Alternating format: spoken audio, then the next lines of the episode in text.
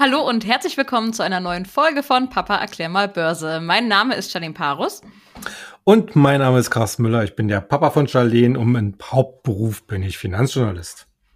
Genau, und weil wir beide so gerne uns über die Börse und das ja Geschehen am Kapitalmarkt unterhalten, haben wir hier jede Woche den Podcast, in dem wir uns über die aktuelle Situation austauschen.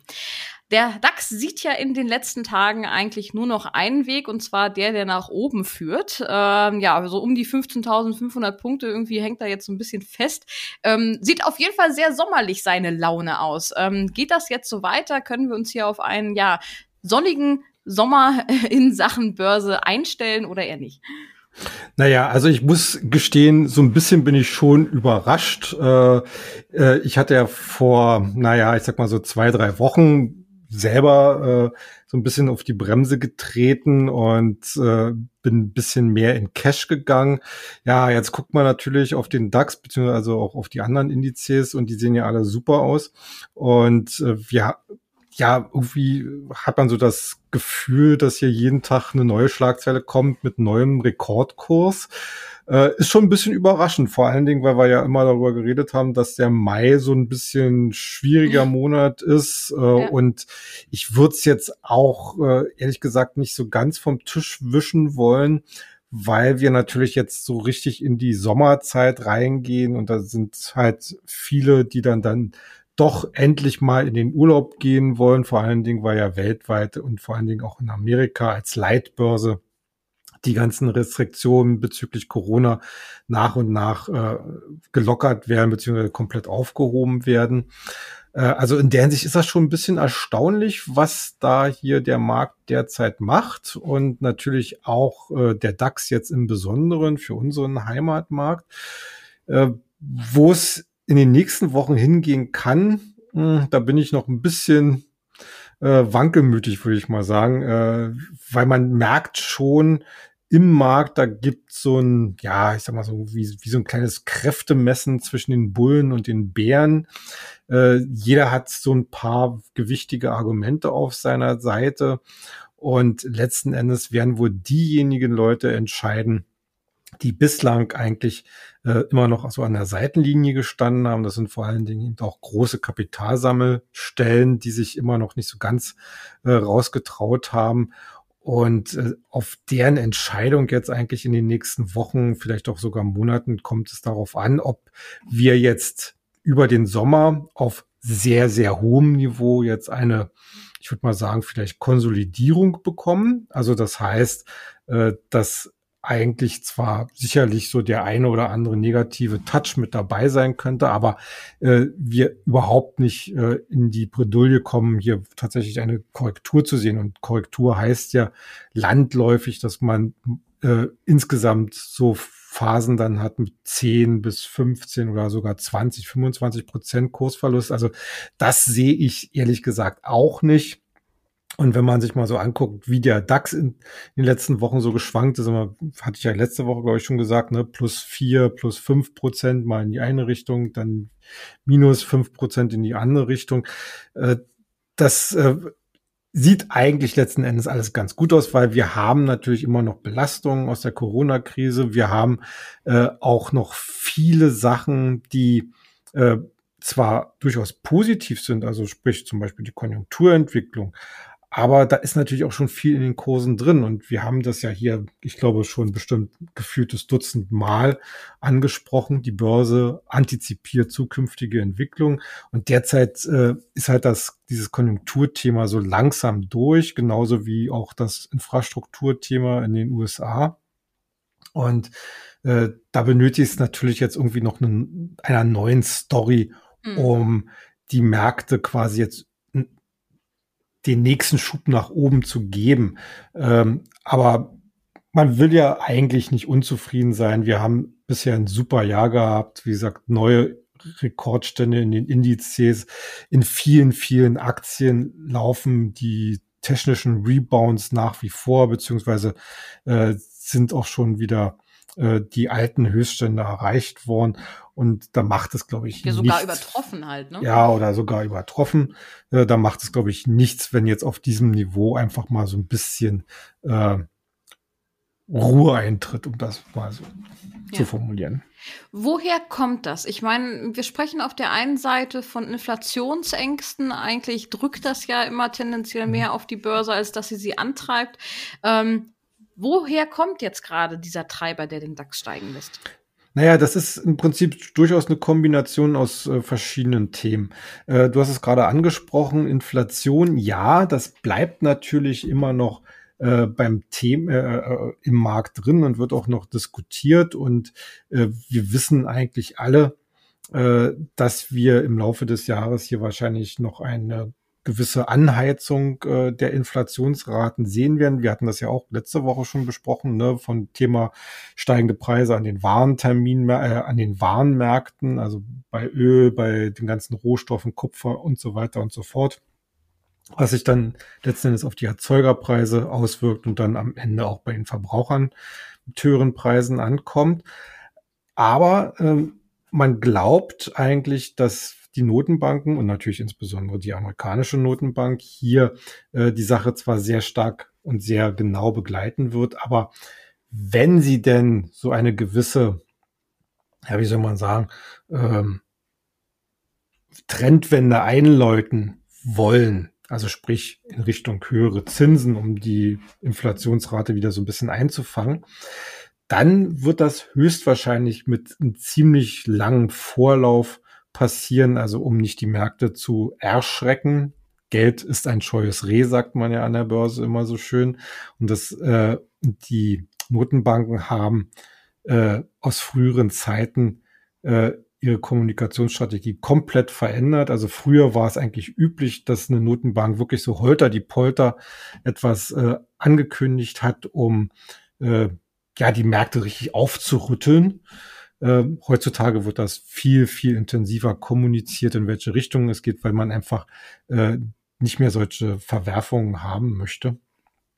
Und äh, um das auf den Punkt zu bringen, heißt das letzten Endes, äh, wir werden zwar steigende Inflationsraten haben, wir werden aber immer noch Notenbanken haben, die relativ gelassen bleiben. Und das heißt, es wird äh, fallende Realzinsen geben. Also selbst wenn die Renditen an den Anleihenmärkten steigen, äh, wird halt durch das, äh, durch die höhere Inflation äh, die, die Realverzinsung eben wahrscheinlich nicht nicht steigen, beziehungsweise wahrscheinlich eher sogar noch weiter wieder fallen. Und äh, das macht natürlich Aktien weiterhin extrem interessant, vor allen Dingen auch deshalb, weil natürlich jetzt anfangen, immer mehr Unternehmen aus ihrer wirtschaftlichen Gesundung heraus zu signalisieren, dass man zum Beispiel auch für Einkommensinvestoren, sprich für Dividendenjäger wieder ein interessantes Angebot machen kann. Mhm äh, ist vielleicht auch ein Thema, was wir äh, in den nächsten äh, Wochen äh, mal ein bisschen detaillierter nochmal wieder aufgreifen können, wie man so eine Dividendenstrategie fahren könnte. Äh, das ist, wie gesagt, die eine Seite natürlich die konjunkturelle Entwicklung, dass wir eben äh, nach bisherigen äh, Konjunkturindikatoren eben wirklich in einer sehr robusten Erholung sind.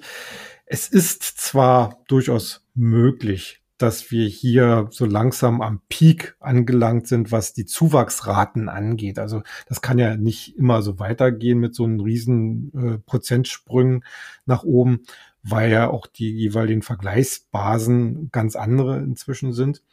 Ähm, aber für den Markt wäre es natürlich trotzdem wichtig äh, zu wissen, okay, alles, alles ist weiterhin auf dem Wachstumspfad. Die Wirtschaftsaktivitäten, die man zum Beispiel bei den Einkaufsmanager-Indizes ablesen kann, die sind immer noch auf Expansion ausgerichtet. Und das um, ergibt halt so ein Umfeld, wo man einfach sagen muss, man kommt an Aktieninvestments nicht vorbei. Und das stützt natürlich entsprechend den Markt. Jetzt haben wir ja in diesem Zusammenhang auch schon häufiger äh, über die Edelmetalle gesprochen. Ähm, ne? Gold, Silber und wie mhm. sich, äh, was es noch alles so gibt, ähm, geht ja auch nach oben wegen der immer noch bestehenden Inflationsangst. Jetzt haben wir aber einen hohen, ein hohes Aktienniveau, sage ich jetzt mal, einen hohen, hohen Anteil auf der Seite und auf der anderen Seite bei den Edelmetallen auch. Ist das nicht eigentlich ein Widerspruch? Ja, es ist schon ein bisschen ungewöhnlich, sage ich mal. Äh, es ist schon so, dass in den vergangenen Jahren und Jahrzehnten äh, es eher geringere Korrelation gab, also dass, dass beide Asset-Klassen, also Aktien und Edelmetalle, äh, nicht unbedingt so ganz groß korrelierten, also in die gleiche Richtung gelaufen sind, weil es einfach so ein bisschen Kontrapunkte jeweils sind. Du hast es ganz richtig gesagt. Edelmetalle, insbesondere Gold, gilt als wertkonservierendes äh, Instrument und das wird halt vorrangig äh, in Krisenzeiten halt genommen und äh, wenn man äh, Angst hat eben äh, vor einer Geldentwertung. Äh, das, das ist jetzt gerade zwar auch das Thema mit der Inflation, aber ähm, so richtig versteht man es trotzdem ehrlich gesagt nicht, dass äh, gerade der Goldpreis äh, in den letzten Monaten wieder so stark angezogen hat. Ja, wie kann man das äh, vielleicht äh, erklären? Ich bin der Meinung, es auch wieder so eine Mischung aus verschiedenen Sachen, dass äh, Gold insbesondere als Absicherungsinstrument genommen wird, weil eben die Aktienmärkte inzwischen so hoch gelaufen sind. Und äh, deswegen die Leute einfach äh, versuchen im Sinne einer Asset Allocation, also einer Vermögensaufteilung in ihren Depots. Und da reden wir ja dann in der Regel meistens von großen institutionellen Anlegern, versuchen eben durch eine höhere Goldnachfrage äh, hier eine gewisse Balance aus Chance und Risiko mhm. zu schaffen.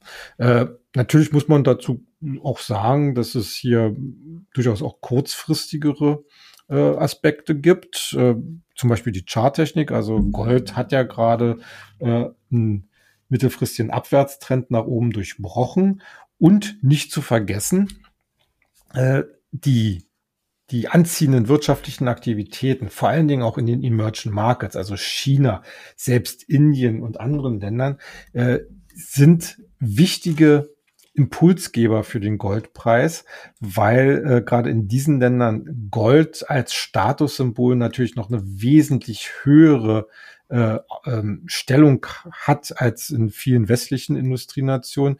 Also da wird eben zu Hochzeiten und sonstigen Gelegenheiten eben wird Goldschmuck oder sonst äh, oder, oder Gold eben auch wirklich tatsächlich verschenkt. Das äh, hat man äh, in den letzten Jahrzehnten immer wieder so eine saisonalen Sachen. Wir kamen ja jetzt auch gerade aus dem chinesischen Neujahrsfest. Jetzt äh, Indien hat äh, übers Jahr noch hier ein paar ganz interessante äh, Termine.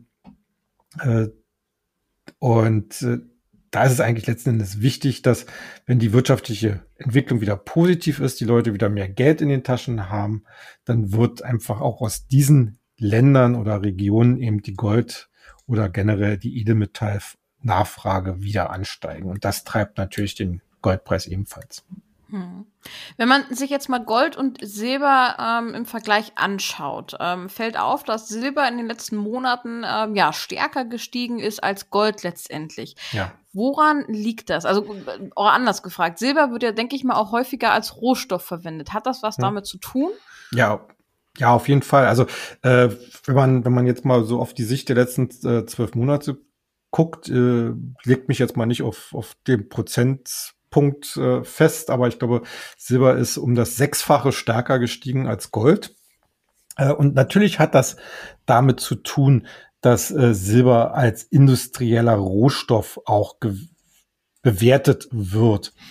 Denn äh, Silber wird vor allen Dingen auch in Branchen eingesetzt, die eben dieses, dieses Sexappeal der, der Wachstumsstory haben, also Solarenergie zum Beispiel, also zur Herstellung von Solarpanels, äh, dann auch ähm, in der Medizintechnik äh, wird Silber sehr stark eingesetzt wegen seiner antimikrobiellen äh, äh, Wirkungsweise. Und äh, das ergibt letzten Endes so eine Melange wo man äh, sagt, okay, Silber ist einerseits äh, ein ganz interessantes äh, Investment als Investmentmetall, weil es, äh, da kam ja auch letzten Endes gerade zum, ja, ich sag mal so vor, vor zehn, zehn Monaten oder so dieser, dieser extreme äh, Schwung Kursaufschwung bei Silber zustande, weil es halt gegenüber Gold sehr unter, äh, absolut unterbewertet war. Aber das, was jetzt eigentlich passiert, also dass man hier wirklich diese hohen Niveaus halten kann, kommen halt vor allen Dingen, denke ich mal, aus einer stärkeren oder beziehungsweise angenommenen stärkeren Nachfrage aus dem industriellen Sektor. Kann das denn noch so weitergehen? Also sollte ich vielleicht in Zukunft, wenn ich Edelmetall kaufen möchte, lieber in Silber oder lieber in Gold ähm, das investieren? Ah, das ist, das ist immer so äh, eigentlich eine Frage, äh, wie es einem so am besten äh, gefällt. Und Oder gibt es vielleicht sogar Sachen, wo man gemischt sein Geld rein? Also gibt ja auch äh, ja, ja, es gibt, ETFs zu dem Thema. Ja, also also ich habe jetzt natürlich keinen wirklich parat, aber ich denke mal, es gibt sicherlich auch äh, gemischte ETFs, die äh, sowohl Gold als auch Silber und vielleicht ja auch äh, Platin und äh, Palladium mit drin haben.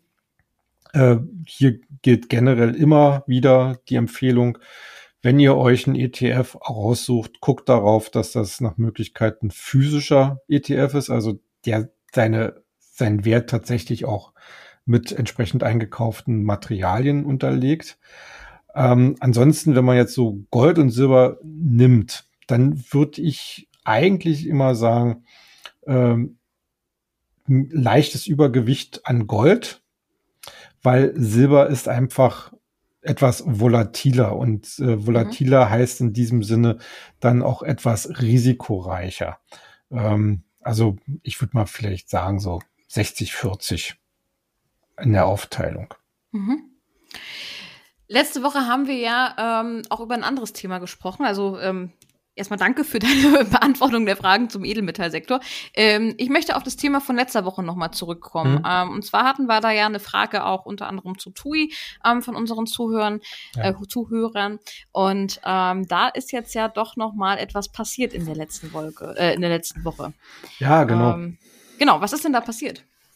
Ja, also TUI hat bekannt gegeben, dass man sich von seiner Minderheitsbeteiligung an den Rio-Hotels äh, ja trennen wird, also die wieder an, äh, an die Rio-Gruppe äh, zurückverkaufen wird. Äh, Rio ist, glaube ich, eine, also eine spanische Gruppe. Ich selber äh, kenne die Hotels aus eigenem Urlaubserleben, waren immer sehr, sehr schöne Sachen.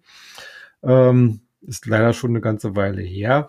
Natürlich für TUI ist es, ist es in dem Sinne erstmal sinnvoll, äh, weil man äh, wahrscheinlich mehrere hundert Millionen Euro damit in die Kasse bekommt, also sich finanziell noch ein bisschen aufpolstern kann.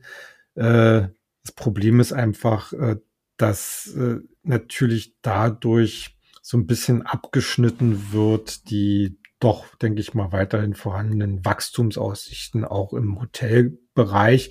Natürlich wird TUI über Kommission oder beziehungsweise Provision äh, daran verdienen, äh, weil man wird Rio Hotels weiterhin auch im Angebot haben. Aber ich glaube, langfristig wäre es schon interessanter, wenn man da anteilseigener wäre. Dass man jetzt verkauft, sieht mir alles so ein bisschen nach Notverkauf aus. Äh, beziehungsweise weil man einfach so immer noch im Downsizing äh, für den ganzen Konzern äh, steckt. Äh, und das ist natürlich aus strategischer Sicht ein bisschen problematisch, aber kurzfristig äh, wird das natürlich helfen können, äh, die Aktie zu stabilisieren, beziehungsweise natürlich mit Blick auf die nächsten Monate äh, zu unterstützen. Hm. Und wie sieht's mittlerweile bei den Kreuzfahrtreedereien so aus? Ich meine, also ich habe so diese Woche wieder mal im Depot geguckt auf meine kleine Karneval-Aktie, die ich da so drin habe, ähm, und habe da ein grünes Plus gesehen, äh, was ja. mich ja sehr erfreut hat. Und ähm, muss ja jetzt irgendwas geschehen. Also ja, gut, natürlich passiert irgendwas in der Welt. Ne? Die Maßnahmen werden immer mehr gelockert, äh, Impffortschritt mhm. geht vorbei äh, voran und so weiter und so fort. Ähm, ist es der einzige Grund? Äh, ja, muss man einfach so sagen. äh, Tatsache ist, ich meine, sowohl Carnival als auch äh, Wettbewerber Royal Caribbean, die haben halt in den letzten ein, zwei Wochen äh, wieder ich finde schon positive Meldungen absetzen können. Äh, bei Carnival äh, geht es halt darum, dass man nochmal bestätigt hat, dass man eigentlich im Juli anfangen will, wieder von den amerikanischen Häfen aus Kreuzfahrten anzubieten. Und das hapert jetzt noch ein bisschen, weil man wohl äh, noch mit der CDC, das ist die amerikanische Seuchenschutzbehörde, äh, noch einige Fragen zu klären hat.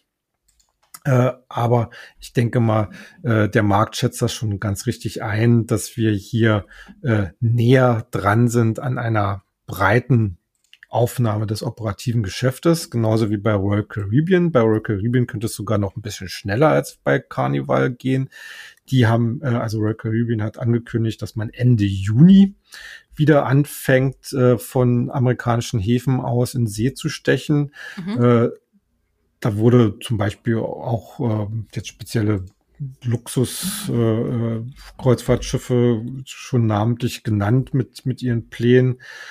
Ähm, alles natürlich unter dem Aspekt, dass sowohl die Mannschaft als auch äh, die ganzen äh, ja, äh, Gäste an Bord geimpft sein müssen. Aber das war ja eher so und so absehbar, dass das jetzt erstmal so passiert. Und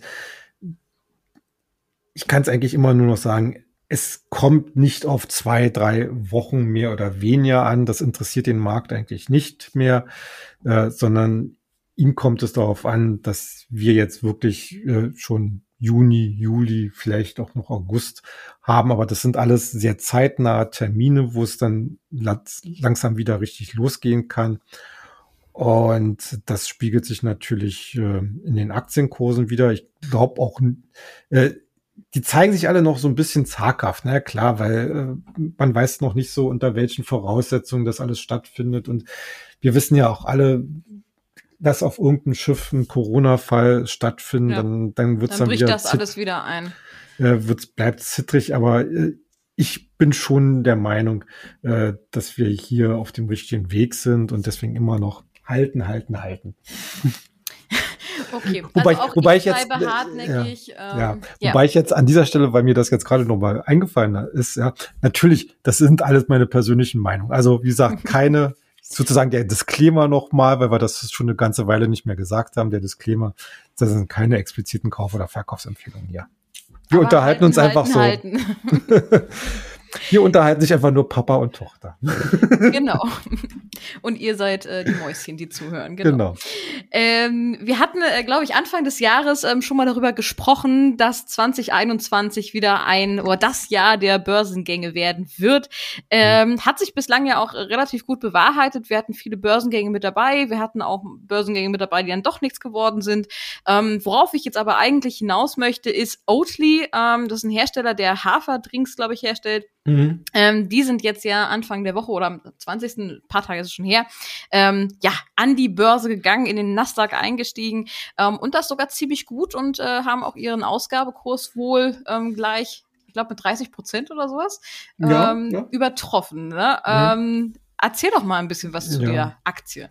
Ja, also was soll ich jetzt da noch erzählen? Du bist ja sehr gut propagiert. Also es ist ein sch äh, schwedischer Hersteller von Haferdrinks, äh, ist an die Nester gegangen, hat 1,4 Milliarden Dollar eingesammelt, ist mit 17 Dollar am oberen Ende der Preisspanne gepreist worden beim Börsengang, äh, notiert jetzt aktuell bei knapp über 22 Dollar, war natürlich in den letzten Tagen sehr volatil, aber das ist eigentlich bei den meisten äh. Ja, aber was will man so. in acht Tagen jetzt schon schon ja. so?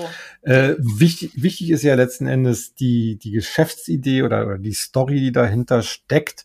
Nämlich, äh, hier haben wir einen weiteren sehr spannenden Anbieter, äh, der sich im Bereich eben von Smart Food, also von gesunder Ernährung tummelt. Ähm, und das ist ja nun wirklich mal so ein Megatrend und ich meine da nicht nur dass man jetzt äh, zwangsweise Veganer oder Vegetarier werden muss. Äh, auch viele und selbst ich als eigentlich passionierter Fleischesser äh, greife sehr gerne auch mal zum Haferdrink oder zum Gemüse. Das hat ja nicht nur damit zu tun. Ne? Ich, ich bin ja eine Intolerante zum Beispiel, ne? Also ja. Laktoseintoleranz natürlich. Ne? Ja. Da ist das eine willkommene Alternative.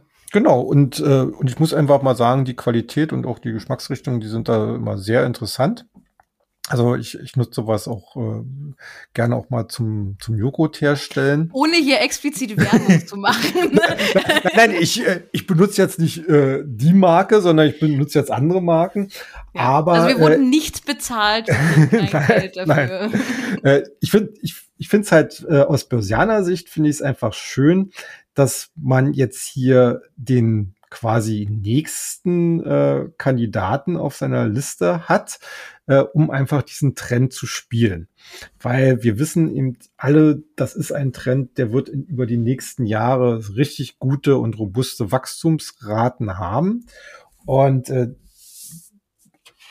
Oatly selbst hat ja äh, erklärt, dass man mit dem Geld vor allen Dingen auch äh, expandieren will, also sowohl die Produktionskapazitäten äh, ausbauen will, als auch womöglich äh, äh, vielleicht auch so ein bisschen externes Wachstum generieren wird, also sprich Übernahmen. Und äh, ich, ich denke da schon, dass, dass, das ein, dass das ein Wert ist, den man sich auf jeden Fall mal auf die Beobachtungsliste setzen sollte. Jetzt aktuell hier einzusteigen, halte ich ehrlich gesagt für verfrüht. Das ist natürlich immer so ein bisschen das Problem bei solchen Werten, da kann sehr schnell erstmal so ein anfänglicher Hype entstehen, wo dann auch die Bewertungen so ein bisschen aus dem Ruder laufen.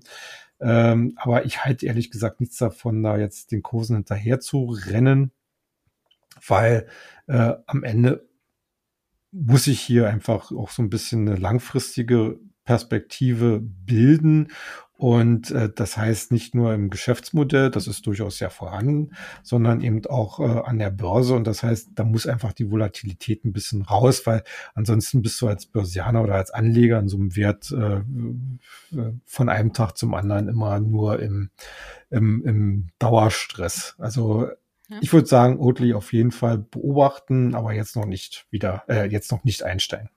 Ja, kommt Zeit, kommt Rat. Genau, das ist ein guter Tipp. Erstmal ein paar Tage abwarten, wie es da so läuft. Ähm, wenn ich an, du hast am Anfang gesagt, Smart Food ähm, gehört das ja mit dazu.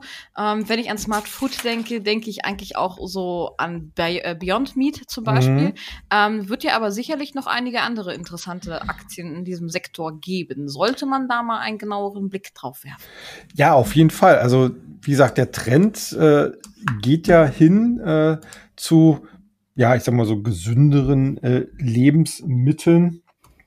Und äh, wie wir das äh, eben bei Oatly jetzt gerade gesagt haben, äh, ist das natürlich so, dass auch zum Beispiel bei den Fleischersatzprodukten äh, äh, es hier letzten Endes auch so eine einen Trend gibt, wo es immer stärker äh, darum geht, äh, auch vor allen Dingen im Retail-Sektor Fuß zu fassen. Äh, Beyond Meat zum Beispiel jetzt als immer noch eigentlich Marktführer in diesem Bereich äh, hat das bereits geschafft. Also ja. äh, die sind inzwischen in ganz vielen äh, Supermarktketten vertreten, hatten ja in den letzten Monaten in dieser Hinsicht auch äh, sehr gute Meldungen abzuliefern mit neuen Kooperationen, zum Beispiel auch mit PepsiCo, wo man dann im Chips-Business zusammenarbeiten will.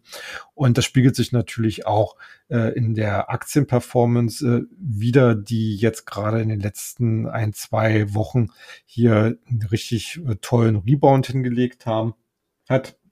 Aber es gibt halt auch noch äh, vollkommen richtig äh, andere Werte, die man sich so ein bisschen mal anschauen sollte. Also äh, zum Beispiel wäre dann äh, Maple Leaf Food, die haben wir auch im Rahmen äh, unseres Börsenbriefes schon mal angesprochen, genauso wie Modern Meat. Äh, da geht's, wie gesagt, letztendlich geht's ja immer um, um, Pflanz, äh, um pflanzliche Fleischersatzprodukte in der Hauptsache, weil das ist momentan immer noch so der Markt, wo man ja, ich würde mal sagen, als, als Start-up relativ schnell wachsen kann, weil in allen anderen Gesundheitssektoren, also zum Beispiel Milchprodukte äh, und sowas alles, äh, da kommt man natürlich ganz, ganz schnell in die Quere der großen Anbieter. Ich nenne mal jetzt mal eine Nestle oder wenn es eine Nummer kleiner sein soll, auch eine Emmy. Äh, also die großen Lebensmittelkonzerne, äh, die die in diesem Bereich natürlich auch sehr aktiv sind. Ähm, da fehlt zwar noch so ein bisschen der prozentuale Anteil am Umsatzmix, weil der jetzt alles noch im Aufbau begriffen ist. Also wenn man sich jetzt komplett auf so eine Smart Food Strategie äh, am Aktienmarkt stürzen will, dann würde ich jetzt sagen, vielleicht muss da jetzt äh, nicht unbedingt eine Nestle oder Emmy mit ins Portfolio nehmen, äh, genommen werden, weil die halt, wie gesagt, noch äh, relativ viel Konventionelles äh, machen. Ähm, aber man sollte solche Werte natürlich nicht aus dem Augen, äh, Augen verlieren, weil die auch begriffen haben, äh, dass einfach die Markttrends, die Verbrauchertrends da in diese Richtung gehen. Und man muss ja natürlich auch sagen, dass in diesem Bereich die Margen äh, deutlich besser sind als bei äh, konventionellen Nahrungsmitteln. Ähm, und deswegen ist ja eigentlich auch so äh, spannend, eine Beyond Meat, wenn die dann äh, versucht oder es ihr gelingt, da zu skalieren, also sprich äh, immer größere Produktionsmengen abzusetzen, dass sie dann halt äh, relativ äh, zügig dann auch äh, in eine sehr, sehr interessante Profitabilität kommen. Hm. Ja, also, also in der Hinsicht würde ich sagen, äh, aktuell äh, wäre Beyond Meat so immer noch mein Favorit in diesem Bereich. Äh, die anderen wie Maple Leaf Food aus Kanada und Modern Meat äh, würde ich erstmal auf die Beobachtungsliste setzen. Ähm, in der Hinsicht gleich dann mal den Hinweis, dass wir das Thema auch im neuen, in der neuen Ausgabe von unserem Börsenbrief backern werden nochmal. Auch mhm. mit Oatly, wo es dann nochmal ein paar detaillierte Zahlen dazu, dazu gibt. Dann werde ich also, wenn ich demnächst einkaufen gehe, die Sachen, die in mein Körbchen kommen, auch in mein Aktienkörbchen einfach kommen. Wäre eine gute Idee. Ja, vielleicht ist ja was dabei. Und ähm, an alle die, die vielleicht in den letzten Wochen neu dazugestoßen sind hier zu unserem Podcast, ähm, wenn ihr noch kein kostenloses Probeexemplar von unserem Börsenbrief gelesen habt oder auch noch kein Abonnent seid, ähm, dann könnt ihr ja ein kostenfreies Exemplar gerne anfordern. Dafür einfach eine E-Mail an info@börse-global.de, Börse natürlich mit OE oder ihr geht auf unsere Webseite börse-global.de, auch hier Börse mit OE, ähm, und könnt dann gerne dort ähm, ja den Bedarf anmelden, sage ich jetzt mal. Dann schicken genau. wir euch gerne was zu. Ähm, das soll es für heute auch schon wieder gewesen sein. Danke, Papa, für die wie immer tolle Einschätzung. Ähm, ich wünsche euch ähm, ein schönes Wochenende, viel Sonne draußen und bleibt wie immer erfolgreich. Macht's gut, tschüss.